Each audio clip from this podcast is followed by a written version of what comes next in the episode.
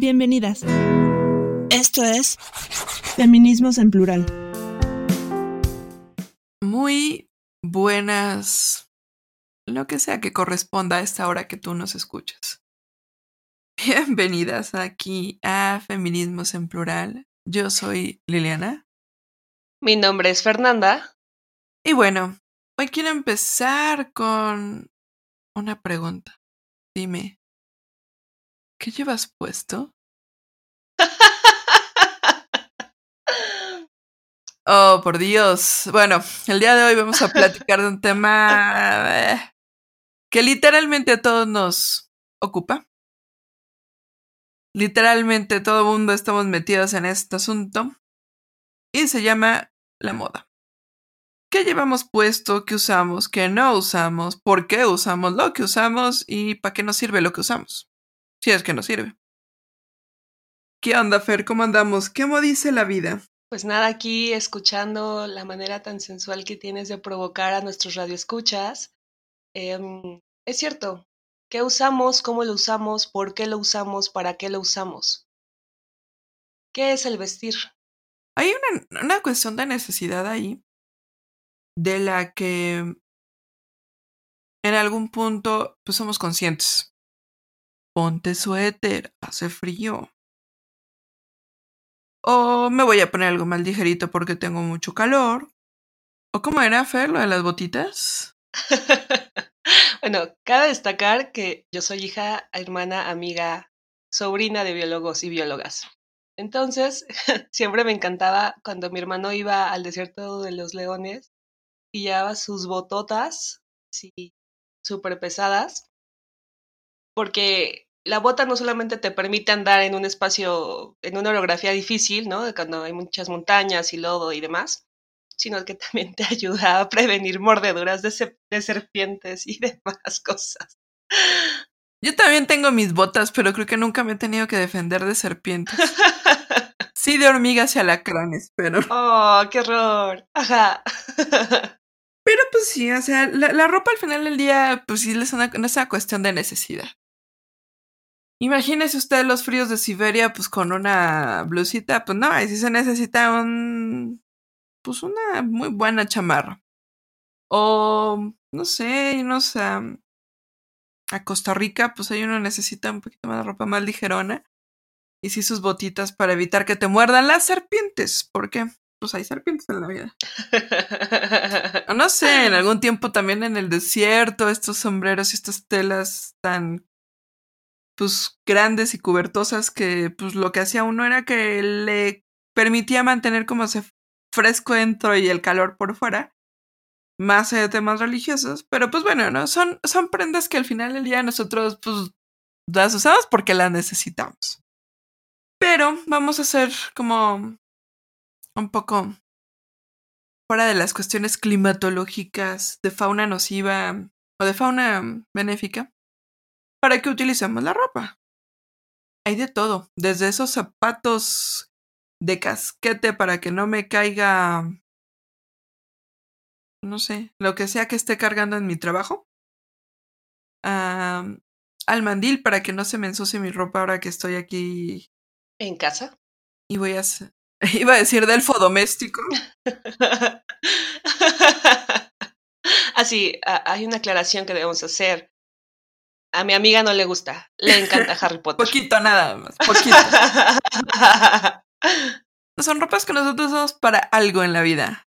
Um, también les voy a hacer una pregunta.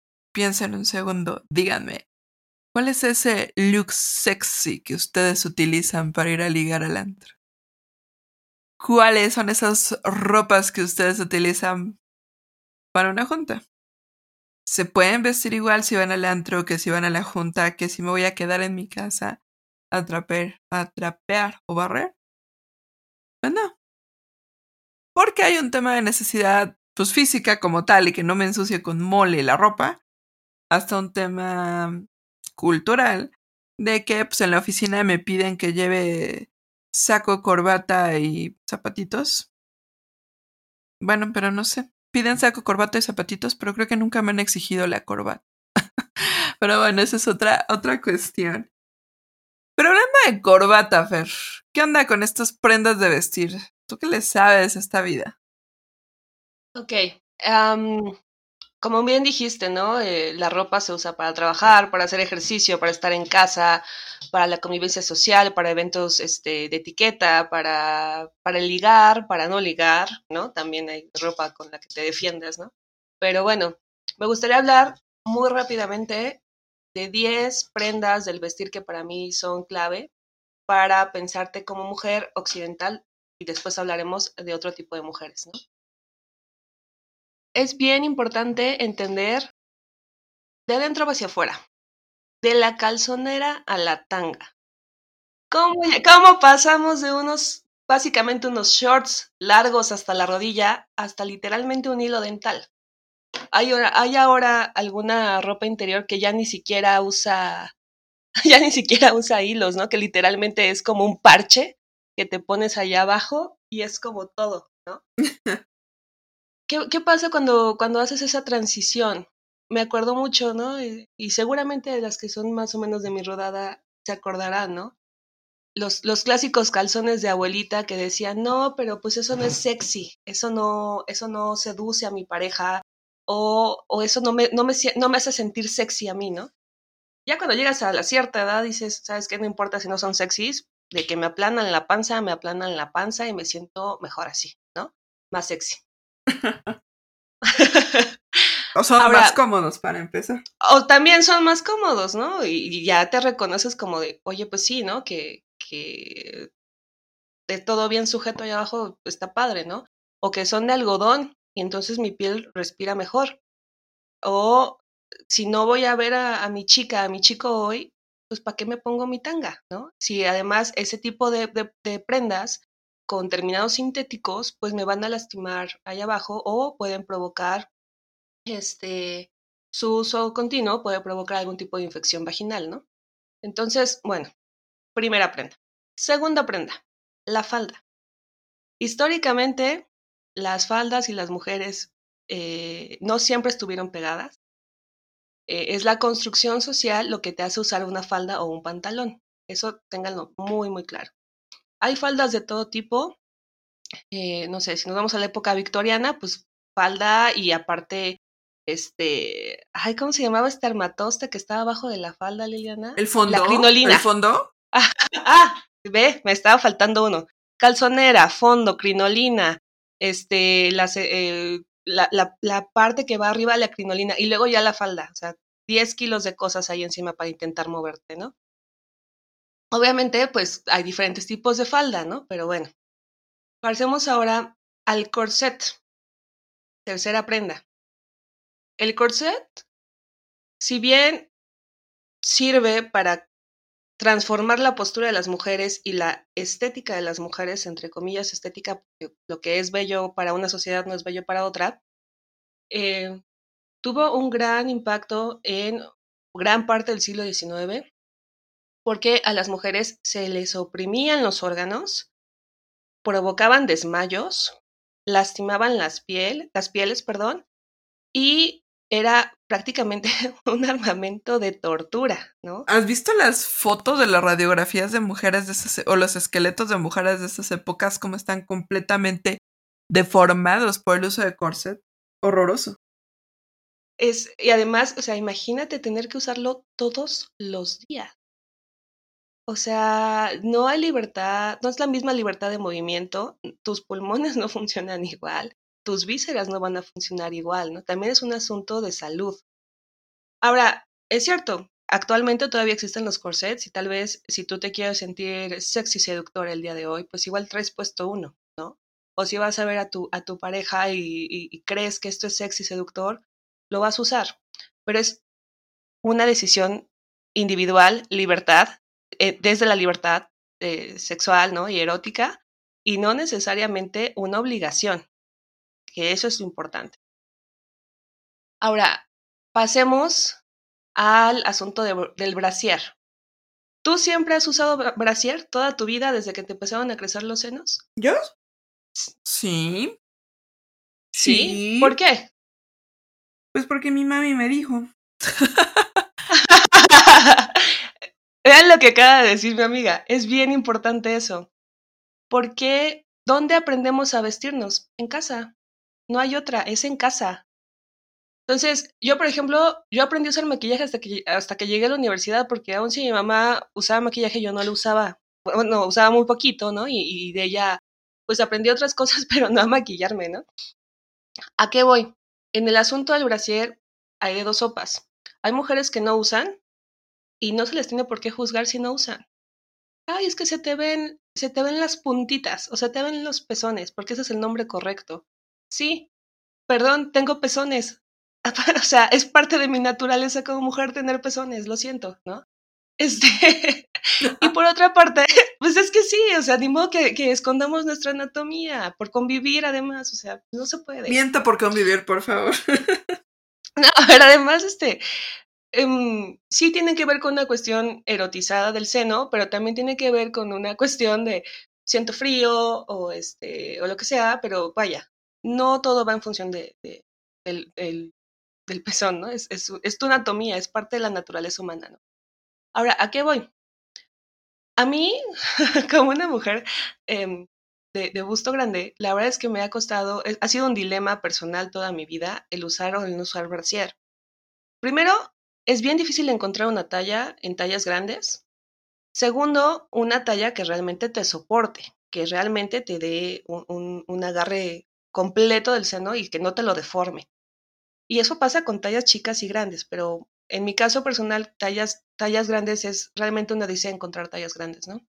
Y tercero, es un asunto de postura y ya una necesidad ortopédica, médica. Las mujeres que tenemos busto grande tendemos a encorvarnos, tendemos a hacernos chiquitas, este, porque de verdad es mucho el, peso que estás cargando. Entonces, cuando tú razonas eso, entiendes que sí, el brasier de alguna manera te constriñe, pero en mi caso personal y en el caso de muchas mujeres peso, con, con mucho peso en los senos o copa grande, es una ayuda fundamental. ¿A qué voy?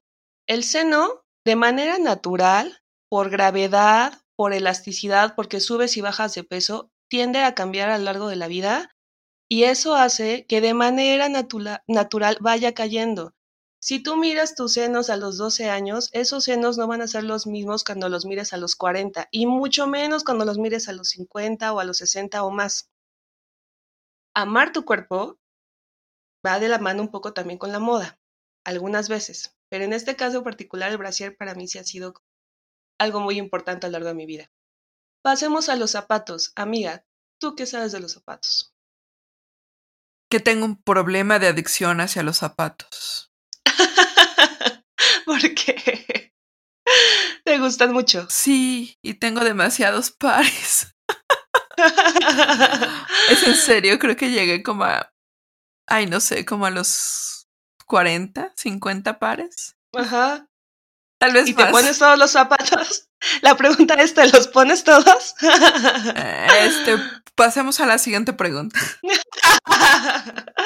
ah, me encanta. Los zapatos eh, es, es, importante eh, ubicarlos. No siempre usamos zapatos. Hay muchas veces que cuando necesitamos hacer conexión a tierra, de verdad que sentir el pasto recién cortado con, los, con la planta de los pies te hace conectar muy bonito a tierra. Cuando vas en la playa y caminas, o sea, neta, qué horror estar usando zapatos y calcetas. No, no, no. O sea, es lo rico de ir a la playa es caminar a lo largo de la, de la costa y sentir la arenita, la arenita entre tus dedos. Es una experiencia maravillosa. Ahora bien, para el uso cotidiano, nuestras mujeres indígenas no siempre usaron zapatos. Inclusive en Europa, por muchos, muchos, muchos siglos, no se usó zapatos, ¿no?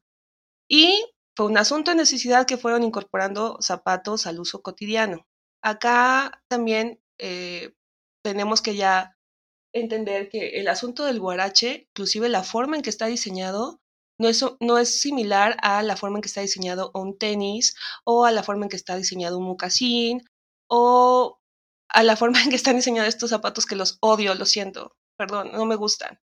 Esta, esta marca, esta marca Crocs a mí no me gusta en lo particular. A mí me, me deserotizan completamente. Pero bueno, habrá personas que, las, que los usan porque se sienten muy cómodos, ¿no? y se vale, ¿no? Cada quien usará lo que crea que deba usar. Pasemos al número 6 de nuestras piezas, que este es un tema muy fuerte desde el punto de vista feminista. Los tacones. ¿Tú has usado tacones, Lili?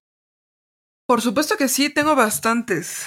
Y a veces los uso cuando no tengo que caminar mucho o tengo alguna reunión o tengo una junta o no sé, cuando tengo algo así. Y me gusta. ¿O tienes una fiesta? Claro.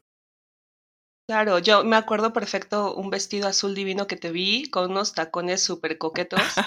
que dije, ay, por Dios, se ve guapísima mi amiga, ¿no? ¿A qué voy? Los tacones no siempre han existido. Comenzaron a utilizarse en las cortes e inclusive los, utilizaban los hombres, ¿no? Sin embargo, el efecto del tacón en el pie eh, se ha, em, se ha equiparado mucho a una, a una situación de tortura. No sé si recuerdas este caso de las mujeres chinas, amiga. Por supuesto, eran estas mujeres a las que eh, afortunadamente es completamente ilegal, que desde muy pequeñas les vendaron los pies de tal manera que se doblaban para que pudieran ser lo más chiquititos posibles y cupieran en zapatos diminutos de muñecas. ¿Y por qué, por qué hacían eso las mujeres? Pues en teoría eran como más atractivas. Y esa ser atractivo era más allá del tema de, pues es que tiene pie chiquito, que yo no sé de verdad era horroroso. Sino también era un tema de, pues de sumisión, porque como estaban tan deformados los pies, tan lastimados, los pasos que daban eran cortos. De hecho, creo que hay, eh, si mal no recuerdo, y tú, tú me corregirás si me equivoco, el tema este, el cuento clásico de la Cenicienta, se cree que viene como una primera idea o como un primer momento de las historias chinas de los zapatitos. Porque ese era el atractivo de una mujer, como tiene el pie muy chiquito.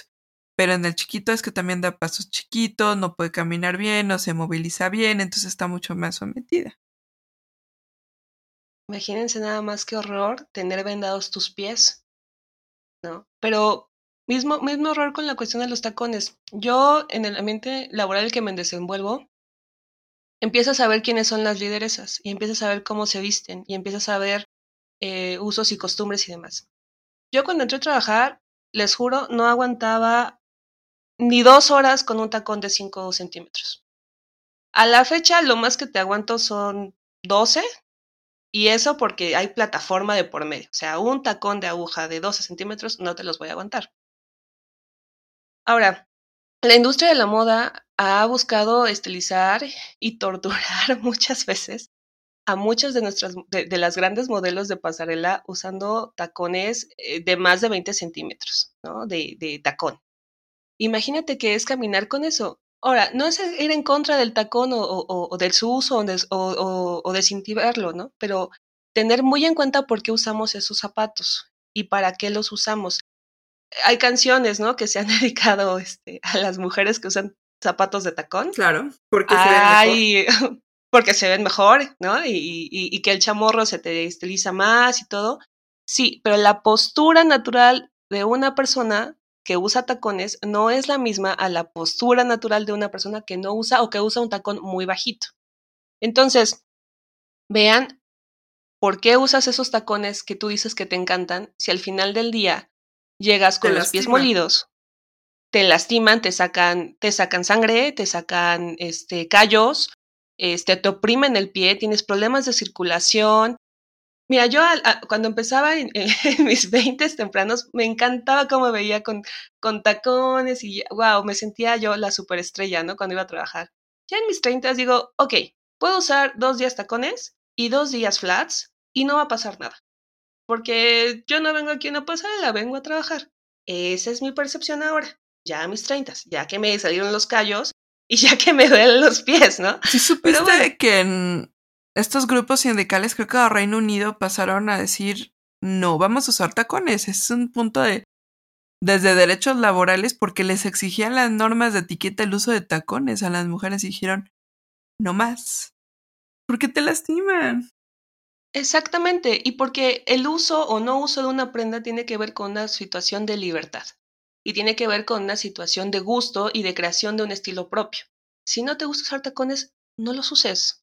Usa un zapato formal si tú quieres, ¿no? Pero no necesariamente tacones, porque además, como ya habíamos platicado en el tema de mujeres y ciudades, eh, la transformación Godínez es completa. implica el uso de tacones solo en los espacios de oficina porque andar en esta ciudad en tacones es un horror, en esta y en cualquier ciudad. Bueno, pasemos a nuestra prenda número 7, los pantalones. Los pantalones originalmente se diseñaron para el varón y tenían características muy concretas de cómo era la forma y el estilo y demás. ¿Qué pasa cuando las mujeres empezamos a usar pantalones? ¿Cómo eran estos pantalones inicialmente? Buena pregunta, no lo sé es, importante ver que, por ejemplo, un jeans, bueno, unos pantalones de mezclilla, por así llamarle, normalmente se utilizaban para la cuestión del, jornalero, para la cuestión de la minería, para el trabajo rudo. Y eh, por lo tanto tenían un montón de bolsas y un montón de cosas. Cuando tú observas las diferencias entre un pantalón diseñado para una mujer y un, y un pantalón diseñado para, para un hombre, ¿qué encuentras? ¿Qué es lo primero en que te fijas? el corte, Ajá, los bolsillos ajá. y el grueso de la tela, fíjate. Que no, que no me, había dado cuenta, pero ahorita que lo dices, me doy cuenta que generalmente, sobre todo los jeans, son un poquito más gruesos para ellos, la tela. Sí, y además están diseñados de tal manera que sean, que se nos peguen más a las curvas, a las piernas, ¿no? Que haya poca respiración y poca ventilación. Estos leggings y jeggings y demás cosas se ven muy bonitos, para algunas mujeres que, les gusta, que nos gusta usar estos, están muy bonitos, pero ¿en qué momento va a respirar tu piel? Y tu piel hablo tanto de la cuestión del, del sudor como la cuestión de eh, tus partes íntimas, ¿no? O sea, ¿en qué momento va a respirar tu cuerpo? Cuando te la quites. Claro, porque además eh, está el asunto de, de que primero para empezar a entrar en esa talla, ¿no? De, a punto de dar el botonazo, pero tú te sientes divina con tus pantalones súper ajustados, ¿no? Ahora, lo que mencionas de los bolsillos es muy importante. Los bolsillos, cuando existen en el caso de los pantalones diseñados para mujeres, son muy pequeñitos. ¿Por qué? Porque se piensa ese pantalón asociado con otro eh, artefacto que tiene que ver eh, con eh, la manera y los, y los aditamentos que usan las mujeres para guardar todas sus cosas, que es la bolsa. ¿No? Las mujeres no necesitan bolsillos porque para eso está la bolsa. Las mujeres no necesitan bolsillos porque para eso, para eso está su pareja, que va a cargar todo lo que no le, no, no, no pueda meter en, sus bolsillos. Pero espérate, y si estás en una hora, por ejemplo, eres arquitecta y necesitas literalmente un, un bolsillo donde tener como un montón de cosas, ¿qué haces? Pues simplemente esos pantalones ya no son funcionales. O te compras unos de hombre o te compras unos de hombre. O te compras 10 kilos de, de chaleco con un montón de bolsillos, no sé. Pero, como tú dices, la funcionalidad, para qué y cómo se diseñan cierto tipo de, de, pantalones, ¿no? Pasemos a una de mis favoritas, que es la minifalda. Para mí, y, y sí quise separar falda de minifalda, porque para mí la revolución sexual de los años 60 y 70 es algo que yo llevo muy, muy por dentro. Yo sé, no nací en esa época, aunque me hubiera encantado nacer en los años 60 y 70. Yo no nací ahí. Sin embargo, para mí, como parte de mi estilo personal y como parte de mi identidad personal, yo todos los días, si tengo que elegir entre usar un pantalón o usar una minifalda, todos los días te voy a escoger una minifalda. ¿Por qué? Porque a mí me gusta, porque me hace sentir fresca, porque me gusta eh, caminar, porque me gusta este, disfrutar mi propio cuerpo, ¿no? Este, aún yo creo que cuando lleguemos ya a una edad más avanzada, yo sí creo que, que voy a seguir usando falda y, y, si puedo minifalda con unas medias o con unas mallas, los voy a seguir haciendo porque me encanta, a mí me encanta. Habrá mujeres a las que no, a las que dirán, híjole, qué horror, se, se te cae el celular y cómo le haces para agacharte, ¿no? O subir, ¿no? La, la pierna al camión y, híjole, me van a ver o, o que simplemente no se sienten cómodas por la cuestión de la movilidad, ¿no? Y es válido. pero como habíamos dicho, es un asunto de apropiación de tu cuerpo y de la forma en que expresas tu, eh, tu personalidad. ¿A ti te gustan las minifaldas, Liliana? La verdad, me gustan, pero no las uso. Por, por un tema de movilidad y por un tema de acoso callejero. Por un tema de acoso. Yo sí, yo sí soy honesta. Los dejé de usar por. Pues por estas situaciones. Y no sé, o sea, las inseguridades que en algún punto tienes y todo. Me gusta cómo se me ven, realmente me gustan mucho, pero sí hay un tema de acoso ahí. Y que pues yo me la llevo caminando por las calles de esta ciudad y pues no. Tendré que decir algo al respecto, amiga. Tienes unas piernas muy bonitas. no, sí, la verdad es que tus piernas están preciosas. Este, pero sí, o sea, eh, qué mala onda que, que, que, que, se tuvo que modificar esa conducta que a ti te parecía normal, agradable, ¿no? Y, y simplemente dijiste, ¿sabes qué? Es que no puedo, ¿no? No puedo porque, eh, o sea, eh, usar minifalda es sinónimo de acoso. Yo no digo que yo no soy, yo no recibo acoso o que muchas mujeres que usan falda no lo reciben. Sin embargo, es una decisión como las grandes decisiones de la vida, es una decisión política y es una decisión individual. Eh, yo no soy una persona conservadora, yo no me voy a vestir de forma conservadora, pero eso tiene que ver con tu desarrollo personal ¿no? y con tu forma de ver la vida. La bolsa, un poco re retomando la que ya habíamos platicado antes, hay bolsas de todo tipo, hay microbolsas para ir al antro y hay macrobolsas para cargar prácticamente un cadáver adentro, ¿no? Entonces, con este, estos, estos tamaños de bolsas, para tener la lab, para tener este, los pañales del chamaco, para, para un montón de cosas. Las bolsas eh, lo que hacen es, eh, digamos, otra vez, regresando a la cuestión de la fisionomía y de la anatomía, si tú cargas una bolsa muy pesada, a la larga puedes ir afectando tu postura. Entonces piensen muy bien qué es lo indispensable para meter en esa bolsa y, de ser posible, pues usar una, un, alguna bolsa que se pueda convertir en mochila o que no tengas que estar cargando todo el tiempo, porque literalmente hay mujeres que se van de lado por el peso de esa bolsa, ¿no?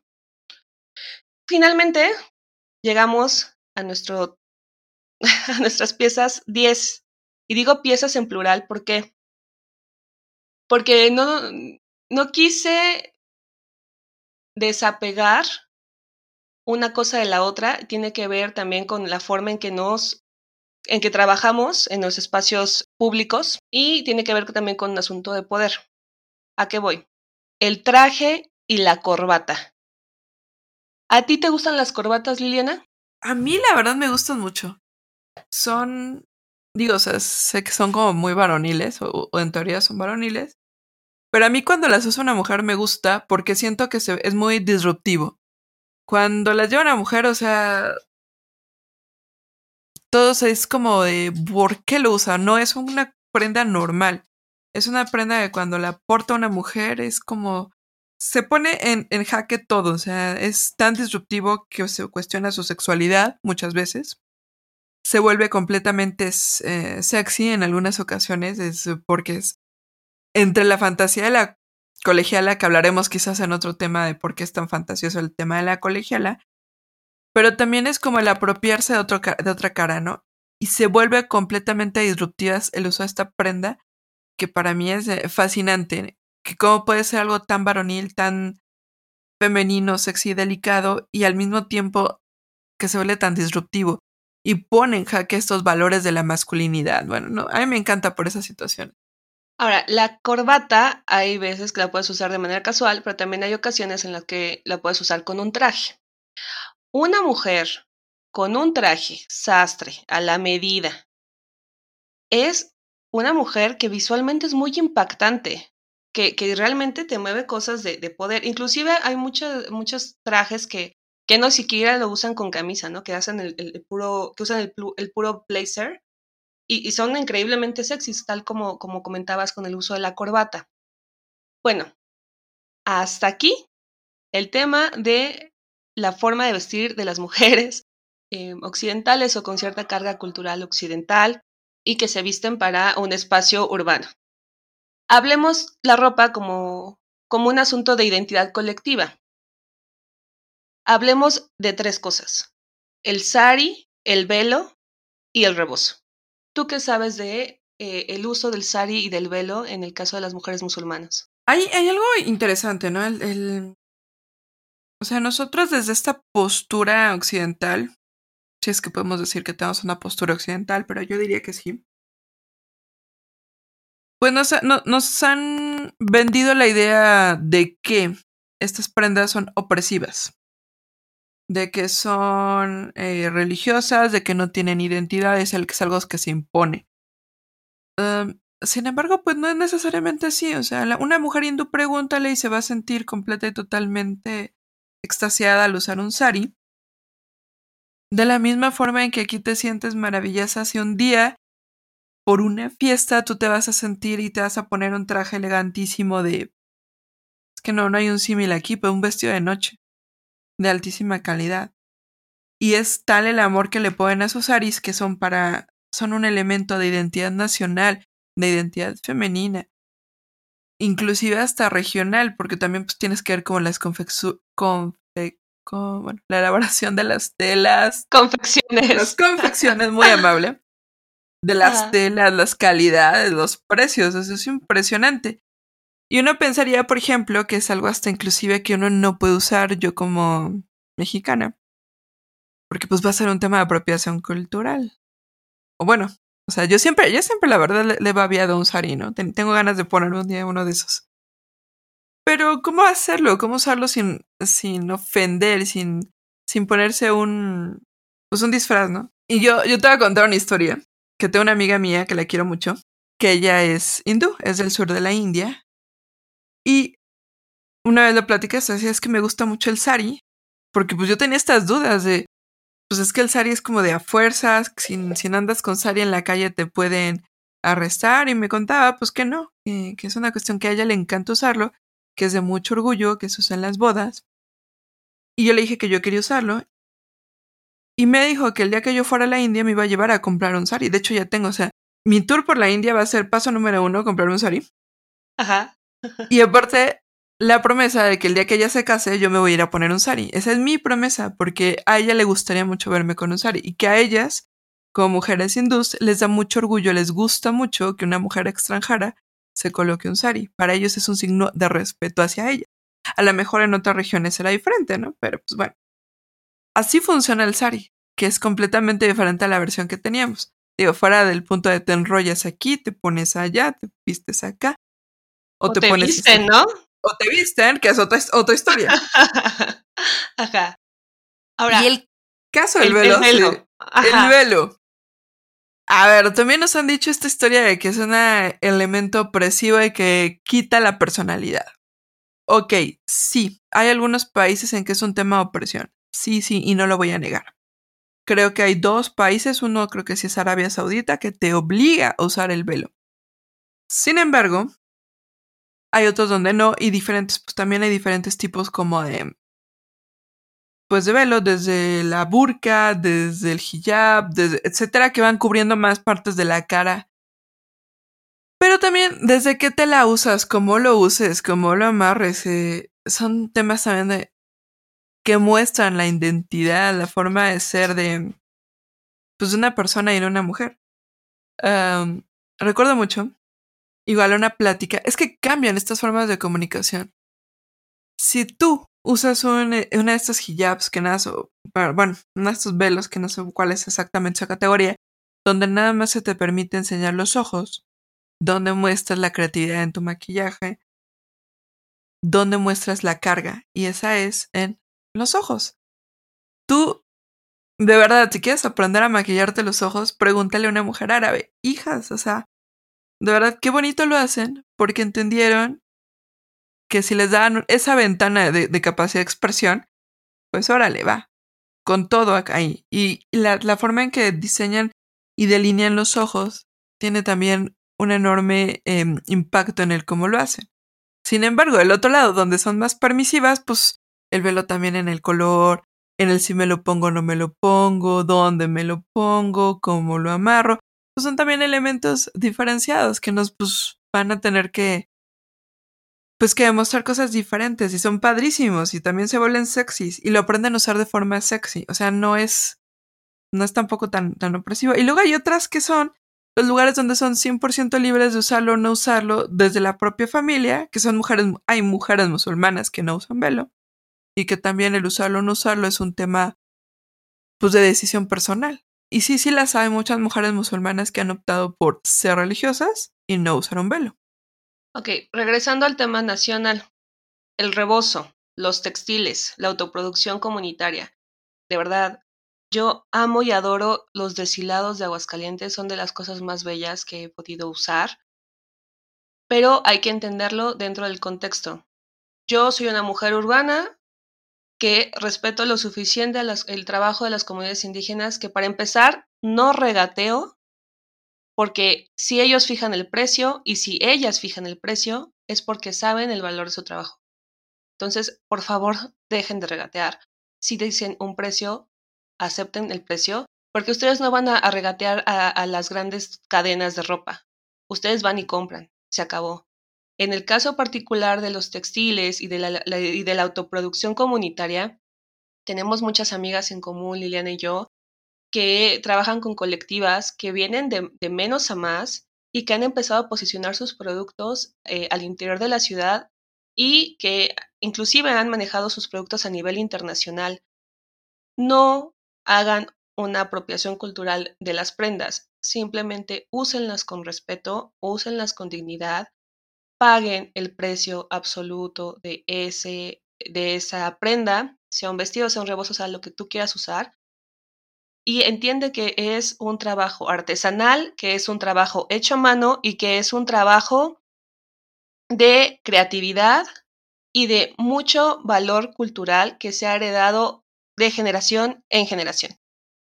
Finalmente, como habíamos platicado, la ropa como sinónimo de resistencia, como sinónimo de identidad, como sinónimo de lucha colectiva contra la ropa, la, moda rápida que habrá de hacer un, habrá de ser un tema en futuros, en futuras entregas.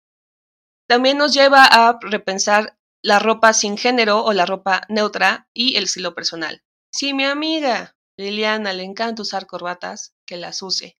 Si a mí me encanta usar minifaldas, que las use. No se deben imponer patrones de vestir, no se deben imponer prendas de vestir y sobre todo no se deben imponer formas para entender un estilo. Hay estilos creativos, hay estilos muy seductores, hay estilos románticos de vestir. Todo se vale en esta vida. Disfruten la ropa que usen, no solamente es una, no es solamente es una necesidad básica de autoprotección como, como narramos en la primera parte del podcast, también tiene que ver con un asunto de identidad, de expresión personal y de una forma de entendernos como seres únicos e irrepetibles en este hermoso mundo y que a partir de eso nos construimos como mujeres hacia adentro, porque si tú te ves bien, tú te sientes bien, con lo que sea que tú creas que te ves bien y con lo que sea que a ti te funcione, si tú te sientes bien con esa imagen que estás proyectando al mundo, el mundo se da cuenta de eso. ¿Con qué te gustaría cerrar, Lili? Con el respeto, porque la forma de vestir implica respeto primero hacia tu persona, segundo hacia quien lo fabrica, tercero hacia la cultura de donde viene. Y yo creo que bueno, y también el respeto hacia el otro que porta las prendas. Y yo creo que si tenemos el respeto que se merece, pues es una maravilla. Y podemos ser quien queramos ser. Y podemos mostrar lo que queramos ser y caminar libres en todas las ciudades y pueblos. Pues como siempre ha sido un gusto, estimadas escuchas. Mi nombre es Fernanda. Aquí Liliana. Y bueno, esto fue Feminismos en Plural. Gracias, por, escucharnos. Hasta, la, próxima semana. Síguenos en nuestras redes sociales, Facebook, Twitter, YouTube e Instagram.